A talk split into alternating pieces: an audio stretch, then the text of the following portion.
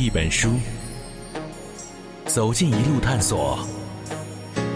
我们翻看每一页地球，这是营养听觉。Page Seven。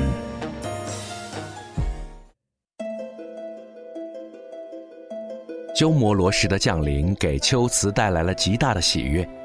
出生三年后，鸠摩罗言和奇婆都感觉到了儿子降生的目的。是为了佛教，因为小罗什几乎着迷与佛教相关的一切事物，从此秋瓷皇宫多了一个年龄最小的佛教徒。正如王室传说的一样，罗什很小的时候就表现出极大的聪慧。由于鸠摩罗言和其婆整日熟读研究经文，再加上孩童的好奇心与良好的教育环境。让这个原本就罕见的天才能够最简单的通达佛理中最直接的真理。幼时的鸠摩罗什常和母亲去克孜尔石窟。克孜尔石窟修凿的年代开始于东汉，结束于唐末。历代龟兹王对这项工作都极为重视。在克孜尔石窟中。鸠摩罗什欣赏着美妙的壁画，感叹着神佛交错的画卷，这也成为他与母亲最奇幻的修行之处。而位于今天新疆拜城县克孜尔镇东南七千米明乌塔格山悬崖上的克孜尔石窟，已经面目全非。这个壁面上会有四身与真人等高的秋瓷供养人，嗯，但是壁画。一九零六年被德国探险队截取了，他们当时用的是火尾锯、火尾锯和凿子，连整个这个墙壁壁面一同揭下来。现在这个壁画保存在德国亚洲艺术博物馆。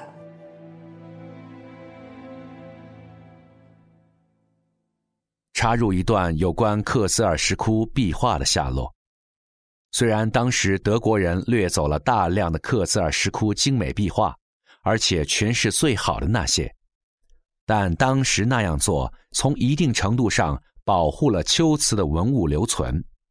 不过可惜的是，因为德国人将其中最珍贵的壁画与博物馆的墙体嵌在一起。第二次世界大战时，德国遭遇空袭轰炸，无法及时将壁画运走。谁都没有想到，大部分秋瓷最精华的佛光壁画，最终毁在了二战的德国。德国探险队到我们秋瓷地区来截取劫掠我们的这壁画等文物，仅从科扎尔一个石窟就截取了近五百平方米壁画，都是我们这里的精华。继续穿越回秋瓷，鸠摩罗什七岁正式出家，这是在律藏中可查出家最小的年龄。虽然才七岁，但对鸠摩罗什来说，七岁之前他就跟着母亲天天在寺院里听高僧讲经说法，已经可以回答和提出很高深的问题。值得一提的是，鸠摩罗什的母亲奇婆原本就是非常虔诚的佛教徒，在鸠摩罗什七岁前就已经出家。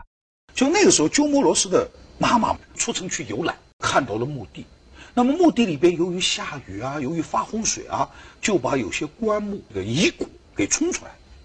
冲出来后，他一看就看到，哎呀，这个是苦啊！佛陀当时不就这么出家的吗？佛陀也会看到了一个老人，看到了枯骨等等等等，所以他就一下子立誓，我一定要出家修行。鸠摩罗什的妈妈是正式守戒，所以鸠摩罗什的妈妈后来倒是个正式的尼姑。为此，鸠摩罗言非常苦恼这件事情。自己是和尚，破戒娶了妻，而现在妻子要出家，可以猜得出这种经历让当时的鸠摩罗言十分无奈。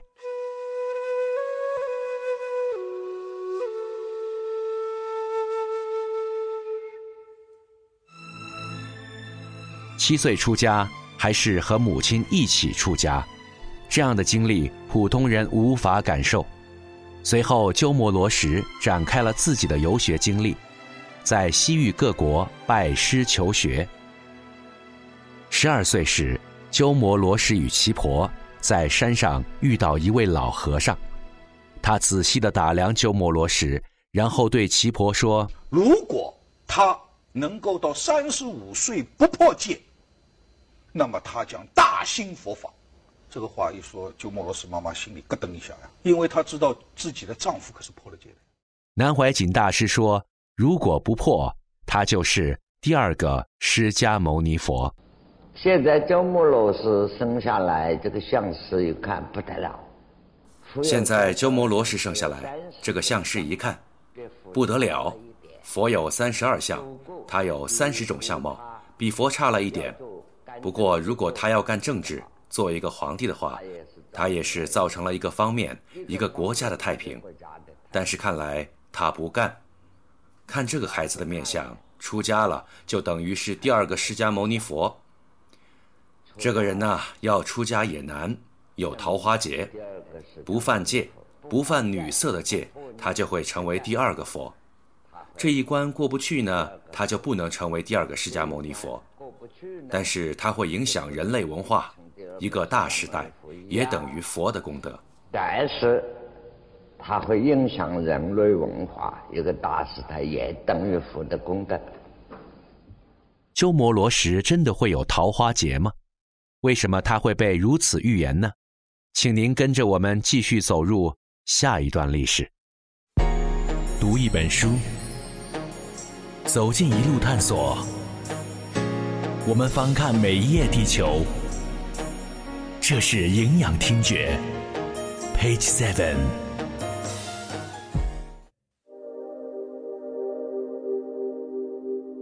鸠摩罗什在西域的佛学影响是一部完美履历。从十三岁在沙勒国演讲时，沙勒国王设大会请罗什升座讲法，到他二十三岁时，秋斯国王为罗什造金狮子座，这些例子都无疑证明了鸠摩罗什在西域的威望。在誉满西域的这段时间里。鸠摩罗什最大的成就不仅仅是名望的收获，他的佛学思想从小乘佛教改宗大乘佛教。秋池这个地区呢，实际上是呃，鸠摩罗什早年出家的时候，他信的还是应该说一切有部，也属于小乘的一个部派，就部派佛教吧，一部。可是后来他在南南部，就他那个盆地南缘的时候。他就接受了大乘的教义，改信了大乘。他认为大乘很有道理。原本研究小乘佛教的西域众僧，被鸠摩罗什深深的影响，极大的推进了佛学在西域的发展。小乘佛教修行自身，大乘佛教普度众生。此时的龟兹国为有这样的天才感到自豪。而西域诸国的王公贵族，则弯腰在金狮子座下，让罗什踩着他们的后背升座。他要说法的时候，他要上那个说法台高台嘛，都要踩着那个那些王族们，包括王，西域各国的王，来听法，都要趴在那里，他踩着他的背往上走。大家仰望着这个年轻的天才，把他看作。龙树菩萨在世。随着鸠摩罗什的成熟，已经出家的母亲奇婆决定要离开自己的儿子。临行前，奇婆告诉哥哥龟兹王白纯：“龟兹国不久将衰落，我也要走了。”白纯不解为什么妹妹临走前要留下这句话。随后，母亲奇婆又对鸠摩罗什说：“要把这些最高的智慧。”传播到东土，但是这个传播你要想明白了，儿子，对你是没有什么利益可言的。你要有这个思想准备。这是他妈妈临去印度前跟鸠摩罗什进行的最后一次对话，被历史上记载下来了。